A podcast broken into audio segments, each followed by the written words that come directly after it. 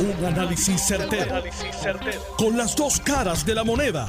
Donde los que saben no tienen miedo a venir. tienen miedo a venir. Esto es el podcast de Análisis 630 con Enrique Quique Cruz. estás escuchando Análisis 630. Yo soy Enrique Quique Cruz y estoy aquí de lunes a viernes de 5 a 7 y me escuchas por el FM en el 94.3 FM, en el área metro, se oye espectacular. Si vas ahora mismo en tu vehículo, en el tapón, búscate la banda FM, búscate el 94.3 para que veas la diferencia de la voz. Vamos con los titulares de hoy.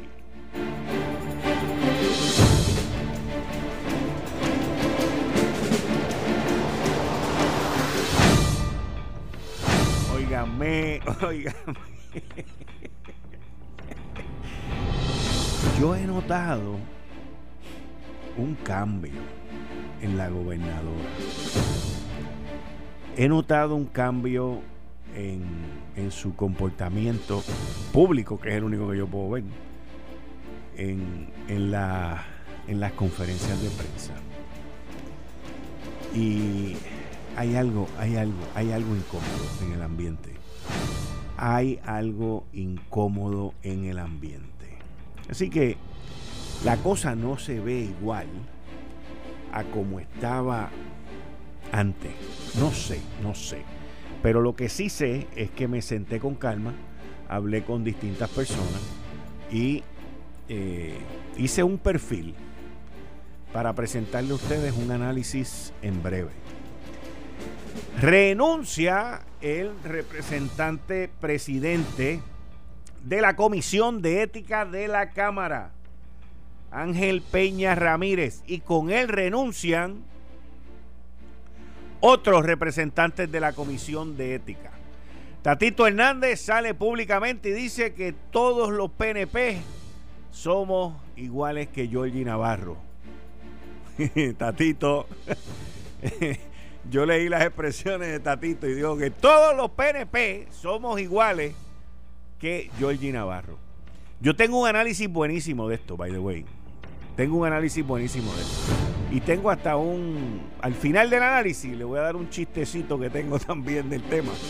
Porque el tema merece, el tema merece un profundo análisis. Oigan, el alcalde de Dorado, mi hermano, se apresta a imponer un impuesto sobre la venta de propiedades en Dorado. Y Atilano está listo con ese tema también. Así que se chavó el mercado de bienes raíces de Dorado. Apúntenlo. Pero el impuesto, miren, es el 1%. ¿Ok? El 1% son 10 mil dólares de un millón de dólares. ¿Ok? Y yo estoy seguro que pon la canción de Misión Imposible, ok. Y yo estoy, ahorita, ahorita voy con eso. Y yo estoy seguro que el alcalde dice, el que pueda comprar una casa de un millón, de cinco millones, puede pagar 50 mil pesos. Eso no es ningún problema. Es que eso no funciona así. Pero el significado de eso, usted sabe lo que es, ¿verdad? ¿Usted sabe lo que es el significado de eso? H, me están escuchando en Houston. Saludos. Ah, a ver si me puede leer las señales acá. Miren, el problema, lo que significa ese impuesto que puso el alcalde Dorado, tiene un significado más importante que el 1%. Y se lo voy a analizar en breve. Secretario de Estado, Elmer Román, dice que se queda en el gobierno estatal. Eso como que es un balde de agua fría para mucha gente. ¿Qué va a hacer la Cámara de Representantes con ese nombramiento?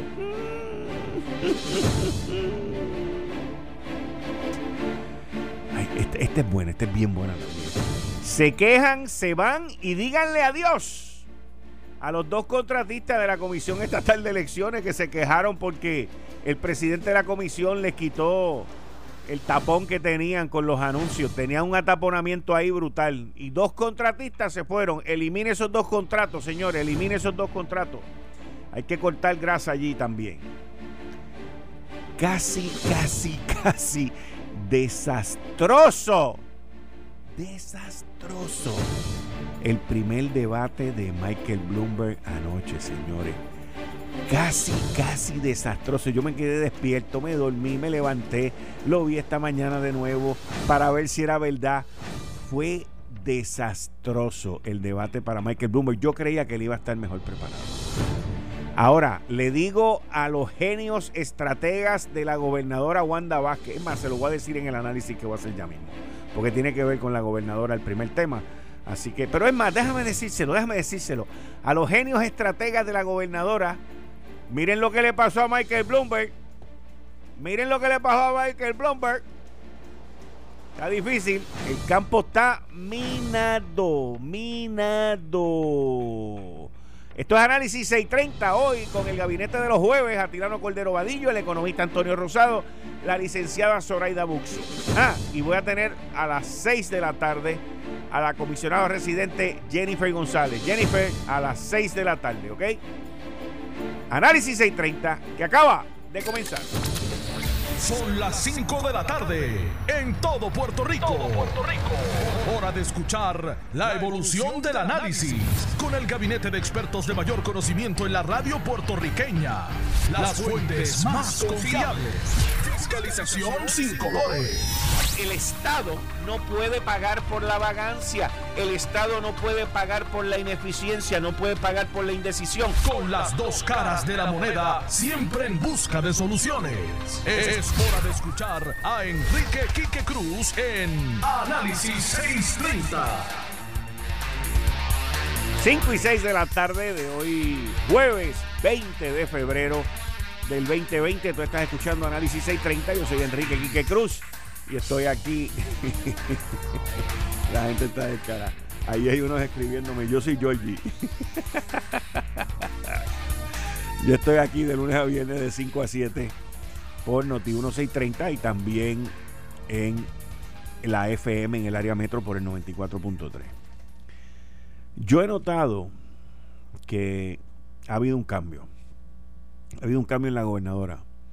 Ha habido un cambio en sus facciones ha habido un cambio en sus miradas, ha habido un cambio en su relación con la prensa, ha habido un cambio en cómo ella le contesta a la prensa, ha habido un cambio como que esto ya no es lo mismo que era antes. Y ese cambio se siente, se transmite, se proyecta en que la gobernadora está distinta. Hablé con muchas personas que la ven a ella en las conferencias de prensa y me dicen, su mirada está perdida. Tiene una expresión de molestia, de desencanto. Se ve desencajada. Se ve insegura al contestar las preguntas de la prensa. Porque teme que le van a hacer la segunda pregunta y que se va a formar otro lío, otra pelotera no tiene el mismo entusiasmo de antes. Como que sabe que la cosa no va bien en su gobierno. Contesta las preguntas de manera bien escueta y sin detalle. Poca accesibilidad también con la prensa y con actitud. Como que no tiene el mismo entusiasmo que tenía antes. Y eso yo lo vengo viendo hace más o menos como una semana. No lo escuchaba, pero en las fotos, en las fotos que le están tomando últimamente, y aquí pueden venir los estrategas y los expertos y los superhéroes a decir, no, porque es que el periódico nos está poniendo fotos feas, bla, bla, No. No, no, las fotos son las fotos. Y a mí me encanta analizar las fotos. Pero no se ve ese caring, no se ve ese cariñismo. Es una palabra que me la acabo de inventar no se ve esa, ese tender loving care, no se ve ese interés en explicar y en resolver los problemas. Porque ahora hay unos problemas más grandes. Ahora hay unas situaciones más grandes y desde cualquier área le explota un lío. Y esto tiene que ver con toda la gente que está alrededor de ella. Que no no la protegen y ella no se sabe proteger. Si yo tuviese que marcar un perfil eh, comparativo con el de la gobernadora de, con Wanda Vázquez y otra persona que hayamos visto recientemente, haría el comparativo de lo que vi anoche que le pasó a Michael Bloomberg.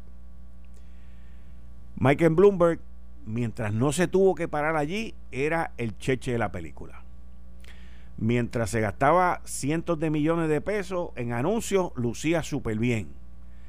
Pero cuando le tocó entrar al ruedo, y es el ruedo que acaba de entrar la gobernadora cuando anunció su candidatura, entonces eso cambió. Y anoche yo vi a un Michael Bloomberg confundido, a un Michael Bloomberg perdido, a un Michael Bloomberg que no sabía qué hacer. Y, y, y lo peor de todo es que la gente, con los recursos que tiene Michael Bloomberg, recursos multibillonarios con B de bruto, burro y de mal administrador, no pudieron prepararlo para los ataques que todos sabíamos que iban a venir porque todos sabíamos que a Michael Bloomer le iban a dar como pandereta. Y todo lo que salió allí, ¿usted se cree que él no lo sabía? Lo de los confidentiality agreements. Esas son la, eso es lo que mis abogados me han recomendado y así es como se trabaja en la empresa pública. Y estoy seguro que en Casablanca también hay confidentiality agreement, hay acuerdo de confidencialidad. Lo que pasa es que como ustedes cinco han sido toda su vida políticos y han vivido del gobierno federal, no saben de eso. Pero le pregunto aquí a ustedes cinco, yo le hubiese tirado esta para atrás, le pregunto aquí a ustedes cinco, ¿ustedes ninguno tiene confidenciality agreement en su oficina? Porque hay congresistas y senadores que también los tienen. O sea, le pasaron el rolo al principio de una manera tan brutal y entonces los estrategas de él lo que le enseñaron fue a poner un poker face. No dejes que los ataques te descarrilen. El tipo estaba descarrilado completo, completo, completo. Y esa misma cara, esa misma percepción esa misma ese mismo sentido expresado en la cara de que están perdidos es lo que se ve últimamente en la cara de la gobernadora. Pues obviamente la campaña no va bien. Y se ve claramente que no va bien.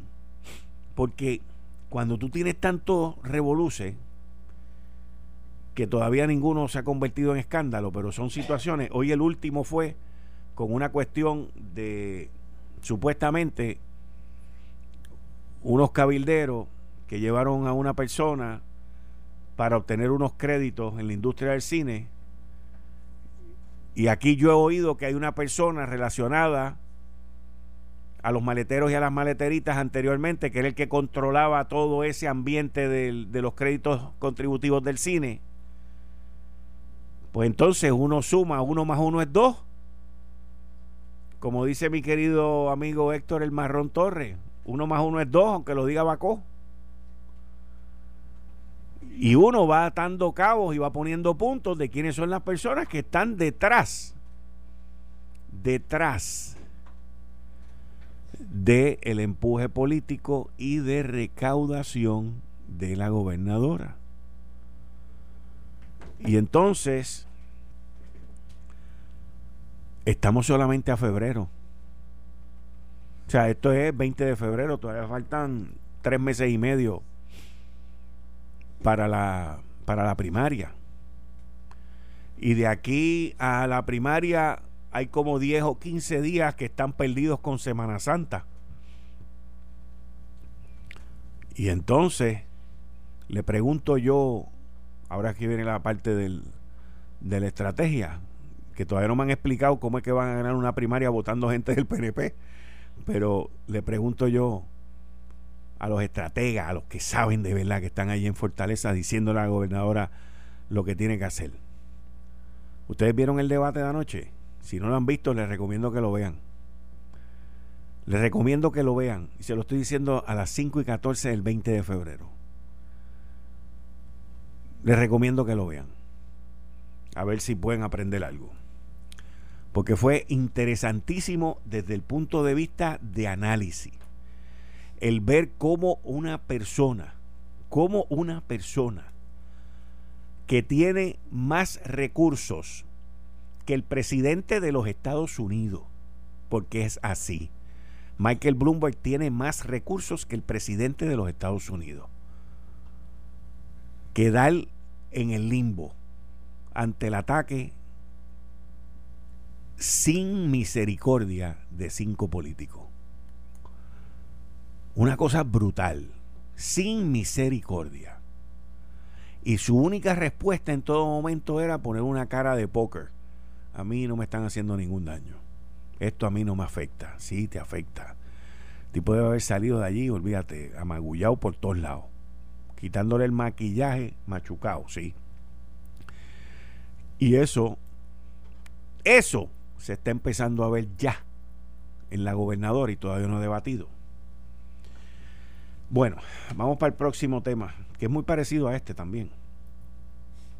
La Comisión de Ética de la Cámara de Representantes, presidida por Ángel Peña Ramírez, terminó su informe y sometió una recomendación, una decisión de que se le diera a Georgie Navarro una reprimenda. Esa reprimenda, esa censura, una censura pública, pues según dice un artículo aquí de Nidia Bausá en primera hora, que fue la que tuvo la exclusiva de esto, eh, Peña Ramírez se quejó por la decisión del caucus. Y él dice pues que en el caucus se decidió que a Georgie no le iban a dar una censura. Y el representante Peña Ramírez renunció a la comisión y cuatro representantes más renunciaron a la comisión. Yo le digo a esos cinco representantes del Partido No Progresista que entiendo su sentir Espero que no se vayan ahora para el partido Proyecto Dignidad, este que está ahí, este César Vázquez. Pero entiendo, entiendo su sentir porque ellos entienden que ellos hicieron un trabajo serio, hicieron un trabajo justo y no recomendaron la expulsión de Georgie Navarro. Lo que recomendaron fue una censura. ¿Ok? Miren, Georgie tuvo su incidente. Pero no podemos castigar a Georgie por pasados incidentes. Porque esa es parte de la frustración que hay en esto por los opositores. O sea, tú no puedes castigar a Georgie por cualquier otra cosa que él haya hecho anterior al incidente que ocurrió allí en la placita. Eso está en el pasado y eso, aunque hayan videos, sonidos, fotos, lo que sea, eso no existe en este proceso. Este proceso fue lo que ocurrió allí. El agredido fue él, porque él fue el agredido. Bueno, que mostraba síntomas de, de estar aturdido. Eh, pues está bien.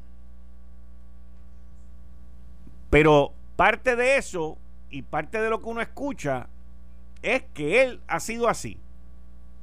Pues que no lo puedo juzgar por algo viejo, lo tengo que juzgar por eso. Entonces, por otro lado, tengo que decir que el acusado o el investigado en esto, Georgie Navarro, hizo todo lo posible desde que surgió todo esto para mitigar, para mitigar los daños. Hizo sus cambios, hizo sus procesos, se mató trabajando y cambió, cambió. Desde el momento que sucedió el evento al otro día hasta hoy. Lo que es importante es, lo que es importante es que él continúe con esa conducta que podríamos llamar rehabilitada, Pero de que él mitigó daño, Georgie mitigó daño. De que Georgie demostró, sí, demostró que había cambiado. Por lo menos hasta ahora lo demostró. Ah, bueno, Quique, pero tú no quieres que yo lo juzgue por el pasado y quieres que lo juzgue por el futuro. También esa me la pueden tirar para atrás. Pero el partido, el partido y los representantes tomaron una decisión. Y todos los que son representantes del PNP en esa comisión, incluyendo a Peña Ramírez, pueden estar molestos por una sola cosa. Por una sola cosa. Y esa cosa no es que a viva voz hayan dicho que no se censura a Georgie. Por la única razón, y yo estoy de acuerdo con Peña Ramírez en esto, por la única razón que todos esos representantes pueden estar molestos y pueden haber renunciado es porque algún compañero de su cuerpo, del cuerpo legislativo, haya criticado el informe que ellos hicieron. Porque eso es censurable también. Ellos hicieron su trabajo, ellos llevaron a cabo todo el proceso y se lo entregaron al cuerpo, como dice el proceso que se lleva. Y el cuerpo es el que decide. Y ellos tenían que saber que eso era así. Y tú vas allí con una para ganar y una para perder. Y en este caso, pues no fue del lado de ellos. Por eso es que critico y censuro el que alguien censure el trabajo que estas personas hicieron. Porque ellos hicieron lo que se les encomendó. Exacto. Uno va con dos sacos. Ahora, mira, como me dice uno aquí, hay mucha gente por ahí ahora diciendo que todos tenemos algo de Georgie. Todos tenemos algo de Georgie. Y tú tienes el corazón.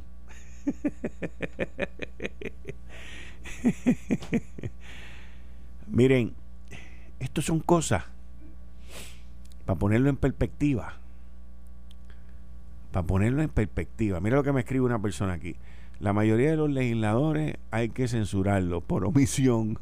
No cumplen lo que prometen. E, esa es otra. Esa es otra. Eso me lo acaban de escribir por Twitter. Otro dice, nadie es perfecto. Otro me pone aquí, todos somos Georgie. ¿Ok? Pues. Y también, dentro de todo ese proceso, Georgie tampoco tiene que viva Georgie, mira. Eso es así. Pero, pero quiero que tenga Peña Ramírez, los que renunciaron, los que gritaron allá viva voz no censura. Quiero que sepan algo, porque es que esto lo tenemos que tener en nuestras mentes de camino a las primarias y de camino a las elecciones. Ese proceso se dio como se dio y terminó como terminó porque estamos en una democracia. Porque en Venezuela eso no ocurre. En Cuba eso no ocurre. En el Ecuador del otro loco tampoco, ni en la Bolivia del Evo tampoco.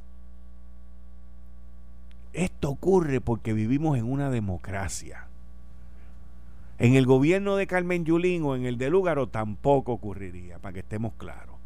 A no lo menciono porque no, ninguno tiene break, pero. pues, ¿qué te puedo decir? Esa es la verdad.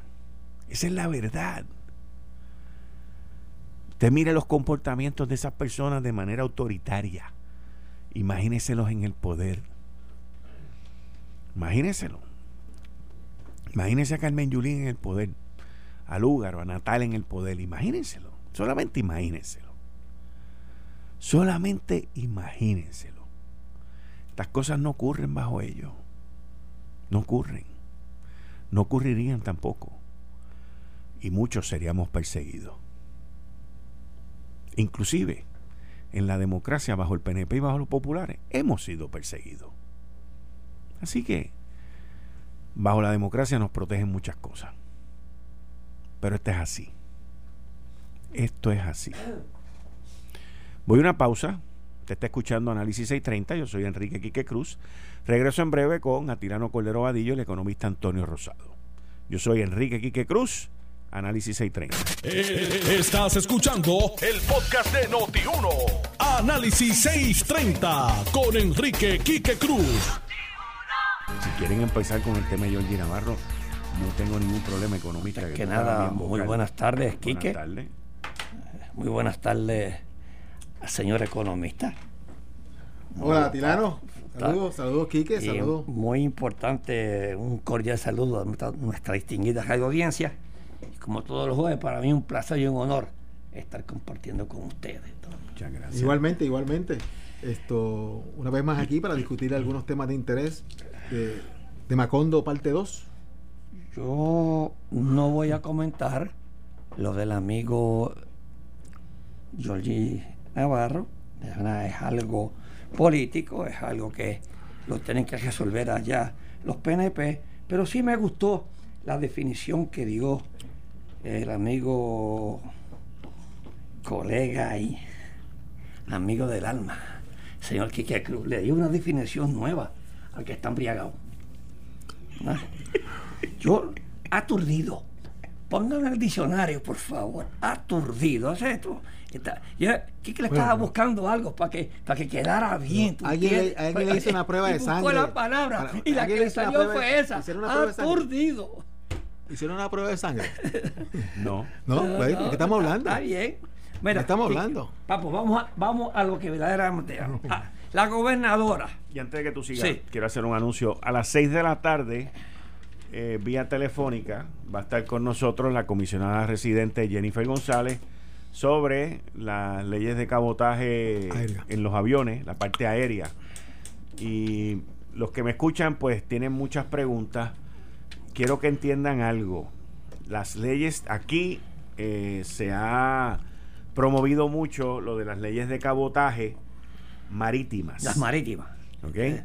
Y Alaska tiene lo que nos van a dar, se supone que nos den a nosotros ahora por dos años. Y es algo que para Puerto Rico es necesario.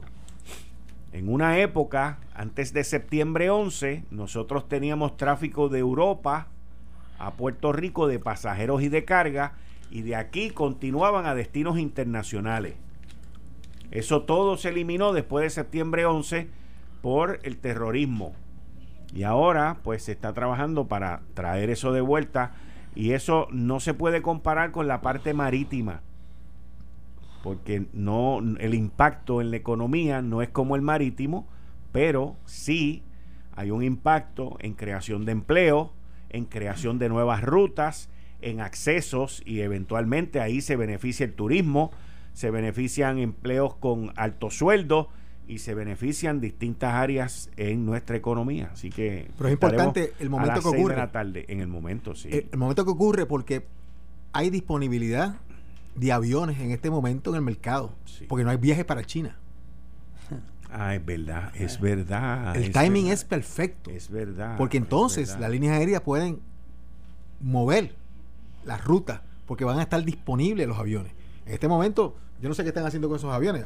Me imagino que están aprovechando para darle mantenimiento, pero está paralizada la industria todo hacia China. Así que hay disponibilidad de aviones importantes de tamaño, los grandes aviones que se están traficando internacionalmente, para poner a Puerto Rico en medio de, América Latina y, Europa. Así que es una oportunidad eh, y con un timing espectacular para Puerto Rico en este momento. Yo tengo mis preocupaciones sobre esa ley como está y son dos años nada más, yo no la voy a tocar ahora. Yo, quisiera primeramente oír a, la comisionada y ver, porque lo que hay en el periódico, ella tiene algo más pero yo quisiera ver la, primera plana del periódico El Nuevo Día de hoy, y donde Joan Isabel González, como siempre, excelente periodista, este, pone en arroz y habichuela, está en, la página 6, y eh, la titula Gobierno traza la raya en el tribunal. Es lo que nosotros aquí decíamos siempre. Si ella no estaba de acuerdo con eh, eh, este con lo que se acordó, pues tenía que ir ante la juez este, Laura Taylor Swain. Y es, así fue, que la gobernadora le pidió ayer a la jueza que deniegue la petición de la Junta de Supervisión Fiscal para discutir el reciente acuerdo con ciertos bonistas constitucionales al entender que el proceso sería una pérdida de tiempo y dinero.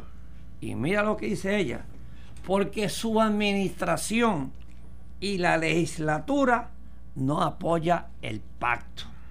Y esa a mí me a mí yo leería todo lo que dice aquí y lo que escribe Joan Isabel muy bien escrito, pero esta esta esta palabra para mí, esta cita donde dice que sería una pérdida de tiempo y dinero porque su administración y la legislatura no apoya el pacto. Yo sé que muchas personas no apoyan e-, e-, ese pacto. Yo sé que aquí lo hemos discutido el economista y yo desde un principio, pero ahora lo que se está tornando entonces, que se va a tornar en un issue político de campaña. Hay una primaria aquí cerca, hay unas elecciones ya. Así es que esto ahora, con esta, con esta, como dice la señora gobernadora, pues se torna en un issue político que verdaderamente le va a beneficiar si ella va a si saca beneficio sobre ese, ese pacto, si beneficia más a los bonistas y con su objeción. Pero según, según la administración de Vázquez Garcet, ese acuerdo no obra en los mejores intereses del pueblo de Puerto Rico y las mejores condiciones de los bonistas sin aliviar, sin aliviar la situación de los pensionados. En ese lado de la ecuación, la Junta de Control Fiscal mantiene el acuerdo con el Comité Oficial de Retirado para recordar las pensiones públicas mayores de 1.200 dólares van a recibir un recorte. Así es que se torna para mí esto, eh, esto no sé cómo lo va a ver el economista, pero se va a formar en un issue eh, político donde ella, eh, con, el presidente del Senado, que también este, nos respalda ese acuerdo, en un issue de campaña pues, política. Hemos estado en política de primer día, Tilano. Sí. Aquí lo único, aquí lo único que se discute es todo desde el punto de vista político todo ahora es cómo protegemos a los pensionados. Y eso es como un, calma. Todo el tiempo es la misma repetición, la misma repetición. Y no, no sabemos cuál es la idea de, la gobernadora, de quién ella espera que pague las pensiones en Puerto Rico. Porque todavía no, hay, no hay manera del cielo. Alguien tiene que pagarla. Y va a ser la gente que trabaja y produce en Puerto Rico que va a estar pagando unas pensiones que estaban mal conceptualizadas, mal diseñadas y definitivamente la quiebra era la única solución que tenía. Lo que pasa es que como esto es un asunto político primero, no tienen, no han, tenido la, capacidad de reestructurar esas pensiones para hacerlas de acuerdo a lo que la gente aportó, lo que la gente aportó trabajando y produjo, y no en base a lo que la gente que está trabajando ahora en Puerto Rico tienen que pagar en contribuciones para mantener el pago de las pensiones. Así que esto es político desde el primer día y va a seguir siendo político todos los días. Y también, Tony, que este pasa que este, este acuerdo, este acuerdo que se quedó, que se llevó a cabo, tiene que ser llevado a la legislatura. Claro. Y la legislatura no lo va a jugar como está, porque la señora gobernadora está en contra y el presidente del Senado también está en contra. Pero eso ese es mejor que el de, que la energía eléctrica. Claro. ¿Sabes? Así que este, hay que, hay que, o sea, tú tienes la corporación pública, la Autoridad de Energía Eléctrica, que lo que tiene que hacer es implosionarla y ya resolverte el problema. Y no, llegas a un acuerdo con los bonistas para pagarle 90%. Aquí le iban a pagar el promedio. Ellos exageraron el número, pero a los gente que estaban renegociando era 70%, 75%. Así que, que hay que utilizar ese acuerdo y hay que recordar también de que esa deuda es la deuda constitucional. O sea, que, había, que había un mandato constitucional de pagarla. O sea, que no estamos hablando de, no estamos hablando de cofina. No, no, estamos, no, no, estamos hablando de cofina, no estamos hablando de energía eléctrica, no estamos hablando de edificios públicos, ni carretera, ni energía eléctrica. Estamos hablando de que estamos hablando de unos bonos que se emitieron con la regla constitucional. Y esa regla constitucional, esto eh, bajo la quiebra, pues se liberó. Pero había un acuerdo constitucional que había que reconocerlo. Pues aquí, pues últimamente la constitución nunca ha sido relevante. O sea, desde, desde que Hernández Colón decidió de que los ingresos por emisión de bonos eran ingresos del gobierno recurrente, este país se implosionó y eso es lo que hemos tenido hasta ahora. Esa fue la famosa evaluación que hizo el secretario de Justicia. de Justicia. ¿Cómo? ¿Qué pasa? si tú emites deuda y no creas riqueza para repagarla, pues tienes un problema terrible. ¿Qué pasó con Cofina? ¿Y qué ha pasado con energía eléctrica que no han usado las emisiones de bonos para, para inversión? La han utilizado para pagar el fondo de pensión, para pagarle a los empleados, para mantener los empleados allí. Se cierra la planta Costa Azul y ¿qué, hace, qué pasa con los empleados? Ah, pues todo el mundo sigue trabajando en algún lado. Me come. ¿Algún, alguien termina trabajando en alguna esquina. Comenzará entonces otra otro episodio, ¿Mm? otro capítulo de la Junta de Control Fiscal, la, eh, la gobernadora y la legislatura. Sí, no, esto es un, drama. Esto, continúa, esto va a continuar hasta noviembre, ¿qué, ¿qué, son las elecciones? El 2, el 3, el 4, 6, y esto lo van a mantener porque esto es un issue político. No, no, eso. Esto lo van a mantener. Todo el tiempo vamos a estar oyendo hablar de las. Hoy había una manifestación de los pensionados. Sí. ¿Eh? En Atorrey. En Atorrey. Suerte que ya no está en, mi edificio la gente de la, Junta de Supervisión Fiscal. Oye, Tony, este Dorado eh, cobrará un impuesto especial a la compraventa de propiedades de lujo. Eh, yo, yo estaba viendo eh, lo, que sale aquí, este, yo lo saqué de, de endy.com hoy, ¿ok? Y dice que el municipio de Dorado estará cobrando un impuesto especial. Aquí impuesto especial. Todo el mundo se inventa cosas. impuesto especial. Para cobrarle a la gente, todo el mundo está en fila, mano. Es fácil, Entonces, Ese, ese, fácil, ese, ese impuesto especial a toda transacción de compraventa de propiedades de alto valor que se realice en su jurisdicción a partir del cierre de este mes de febrero. ¿Qué alto valor? ¿Qué significa eso? Un millón de pesos en adelante. Un millón de pesos. pues no va a haber ninguna eh, transacción de un millón de pesos. Todo va a ser un degrado.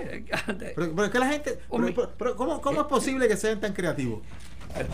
Oye, yo lo que digo es: ¿será por qué no se retrasan las casas que verdaderamente paguen y no penalizar a todo el mundo por igual. Pero esa gente está pagando, ah, está pagando impuestos a la construcción, que eso es un disparate teórico. ¿Cómo tú a la inversión le pones impuestos? Igual que le pones impuestos al inventario. O sea, que aquí somos creativos haciendo las cosas mal. ahora te mete a otro impuesto más. bueno, ahora en Cagua se le ocurrió poner un impuesto especial fuera del tribunal y perdieron el caso. Así que se prepara el alcalde el impuesto, no, y que esto puede ser también un impuesto cascada, ahora que todos los municipios van a hacer lo mismo. No, que lo van a demandar. Eso lo van a demandar. Tú sabes, los proyectos que están haciendo allí en Dorado, haciendo un hospital nuevo. Entonces tú vas ahora a penalizar a la gente que, está metiendo el dinero allí en desarrollar aquello para, para tú cobrar. Porque es más de un millón de pesos. Hermano, ¿qué es eso? Tony, esto, se puede mirar, esto se puede mirar desde otro punto de vista que, yo quiero que ustedes lo, lo, amplíen también. Nos estamos enfocando en que va a cobrar 10 mil pesos por cada millón y este tipo de cosas. Pero la realidad es que es una medida de desespero porque el municipio tiene que estar en malas condiciones económicas. ¿Por qué? Si el municipio está gozando, está, cobrando más contribuciones de la construcción que nunca en su vida. Pues no le da. Mira. Ah, pues no, aquí nadie le da. Aquí nunca. le da a nadie. A nadie, le da. A nadie, le da. Todo el mundo no, no, yo quiero más, quiero más para que para mantener más gente políticamente ahí trabajando. Yo, lo que te, ¿por, qué, ¿Por qué tú pones impuestos? No. En el caso de él. En el caso, en el, caso, en el caso de Puerto Rico. No, no Puerto Rico, el municipio. No, pues es que son iguales. Son iguales. Pero ¿por qué son irracional completamente. ¿Por qué lo ponen? o porque necesitan. No, no, porque quieren gastar más. Es que no hay ningún municipio que esté bien. No, es que, es que, mira, en 1899 los municipios en Puerto Rico todos estaban bien. 1899, eso lo dice el censo de Estados Unidos. Ah, no, ¿esto fue eso? 1899. Ah, Cuando llegaron los americanos aquí en 1898, los municipios eran viables económicamente. Y había 75 municipios. Y ahora que hay 78, que tienen un montón de millones de pesos, no da. Claro que no da. si tú lo que tienes ahí es un montón de batatas políticas trabajando para el municipio, no hay forma de que vaya a dar dinero. Oye, Tony, yo me acuerdo del municipio de Moca, en lo que eran cuatro casuchas allí en Moca. ¿Qué claro. ¿Cómo es esto? ¿Tú sabes? Espérate, nunca Espérate, Tony, el impuesto comienza en un millón de dólares el uno y cinco millones, ok, de uno a cinco.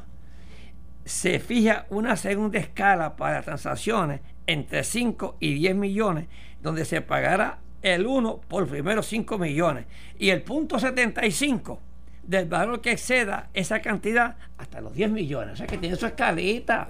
Ok. Bueno, es, eh, eh, el alcalde. Entonces, hay una tercera escala, hay una tercera escala que aplica cuando la transacción se valora entre los 10 a los 20 millones. En este caso se pagará en los primeros 5 millones, le va a pagar el 1. Después de los 10 millones, el punto 50. Y la misma mecánica se aplica a valores por encima de los 20 millones. ¿Y por qué? ¿Qué es eso? ¿Qué ha aportado el municipio al desarrollo económico de Dorado? Nada. Si tú le preguntas eso al alcalde si ha aportado, ¿qué, ha aportado? ¿Qué, ha aportado al, desarrollo económico de Dorado, al alcalde? tú no dices que tanto es que tú defiendes a los alcaldes. Yo defiendo los municipios. Los municipios. Yo defiendo los municipios. No defiendo el modelo que tienen los municipios de poner contribuciones. Y se lo he dicho a la legislatura y se lo he dicho a todos lados. Y se lo digo a los alcaldes. Tú no puedes ponerle impuesto a la inversión. Y el impuesto a la construcción es impuesto a la inversión. Y el impuesto al inventario es un impuesto a la inversión. Eso no se puede hacer. Eso no se hace. Eso es, eso es como tirarte un tiro en el pie. Lo que pasa es que, como ellos están a corto plazo, cuando venga la próxima recesión de real estate y de pronto ya.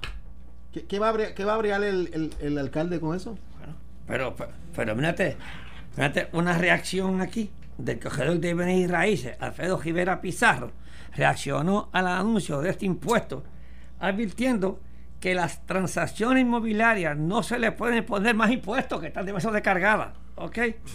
Este, señaló que el municipio de Dorado él es el que típicamente más genera por concepto de coro de contribuciones inmuebles, por ser un municipio que tiene las casas más caras de Puerto Rico. Eso incluye, dijo, al nivel de pago de contribuciones.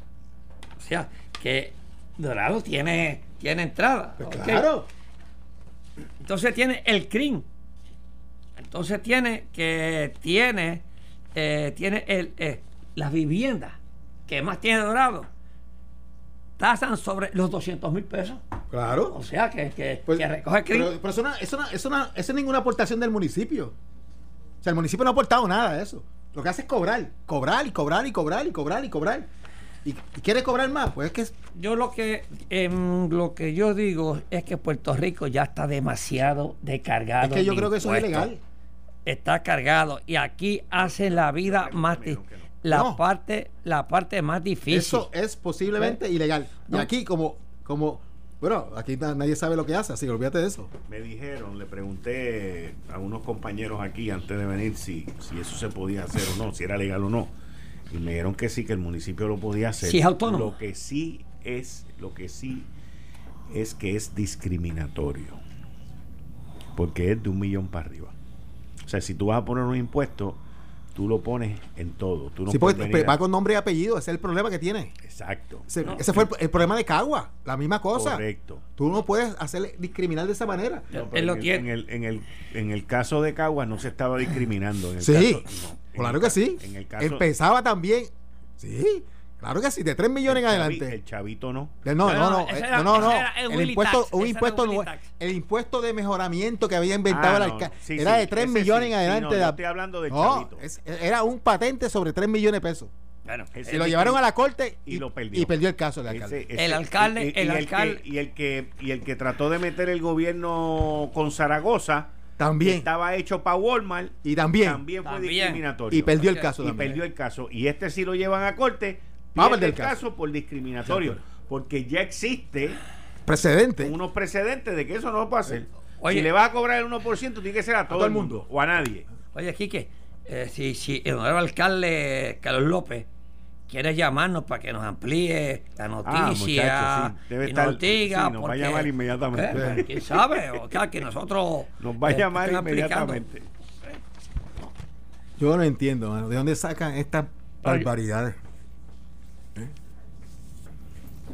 Bueno eh, tengo que tengo que decirles que la gobernadora nombró al alcalde García Feliciano el alcalde de Camuy. Sí, sí. Lo acaba de nombrar.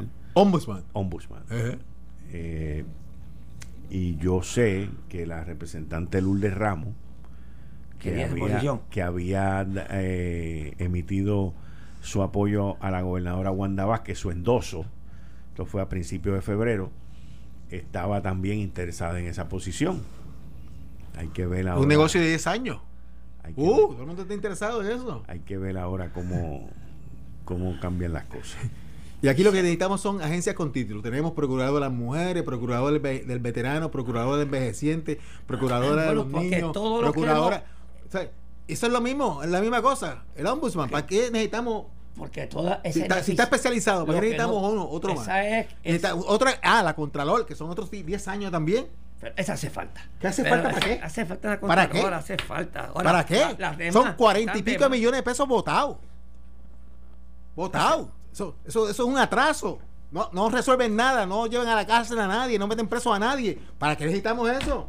Que, que se auditen, que la auditen, que paguen auditoría a los municipios. Todavía el gobierno no ha sacado los estados financieros. Están en la luna. Tanto que criticaron a la otra administración. Aquí no hay estado financiero, aquí no se sabe nada. Pobre Alejandro, le dieron, le di, y yo lo criticaba también, ah, Alejandro. Y esto, y esto estos son peores. No saca un estado de no, saca, no saca un estado financiero. Todo es secreto. Ah, el informe de un almacén es secreto. Eso son tres años. Bueno, no, no, el, no, el informe salió ya. Es secreto, eso es, eso es, eso es, eso es, eso es secreto nacional. Eso puede ser contra la seguridad nacional, eso puede ser, los árabes pueden entrar ahí y atacarnos. ¿sabes? Es cosas esta locura, mano. Lo que pasa es que hay contratistas que donan, donantes. ¿Que aparecen en la lista? Ah, pues que aparezcan en la lista.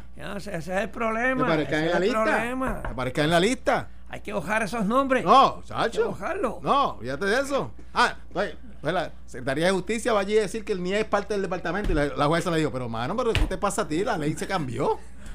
¿Cómo es esto de que son todavía tuyos cuando están en el, Departamento de Seguridad Pública? Yo no entiendo este gobierno, sinceramente. no, pero, que ¿Ah? pero que aquí. Hace falta Alejandro otra vez, traerlo aquí. No, vamos un poquito más para atrás, vamos a ver hasta dónde podemos ir. Espérate, no, no sigamos, vamos para adelante.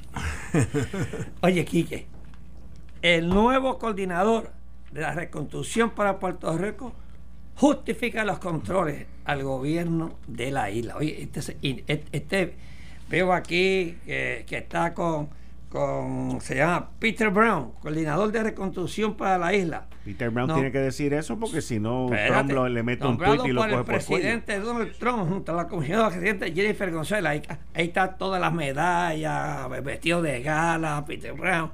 Estamos nosotros volviendo hacia atrás ¿ok? Nos van a poner un oficial del ejército de los Estados Unidos a cada agencia. La ley 600, que se promulgó en 1950 y se aprobó la constitución en el 52, pero la ley 600 es de, de 1950. Tenía dos párrafos. Decía que Puerto Rico organizar un gobierno local. O sea, que podemos regresar mañana a un gobierno militar sin ningún problema. Eso, elimina la ley 600 y se fue. Y volvemos al gobierno militar a la ley Forecker podemos regresar, que fue la primera junta de supervisión fiscal que nombraron en Puerto Rico después del gobierno militar, en 1900. Así que esos cambios pueden pasar. Bueno, mírate, mírate, mírate la misión de Brown. A mí me gusta esta misión de él, para que lo sepa. Bien, porque aquí, aquí, con todas esas medallas y todas esas cuestiones que él tiene, ok, aquí, estos maleteros, amigos de Quique, no pueden estar aquí, ok, ni los maleterichos. Dice, no hay nada compasivo en permitir que ocurra la corrupción.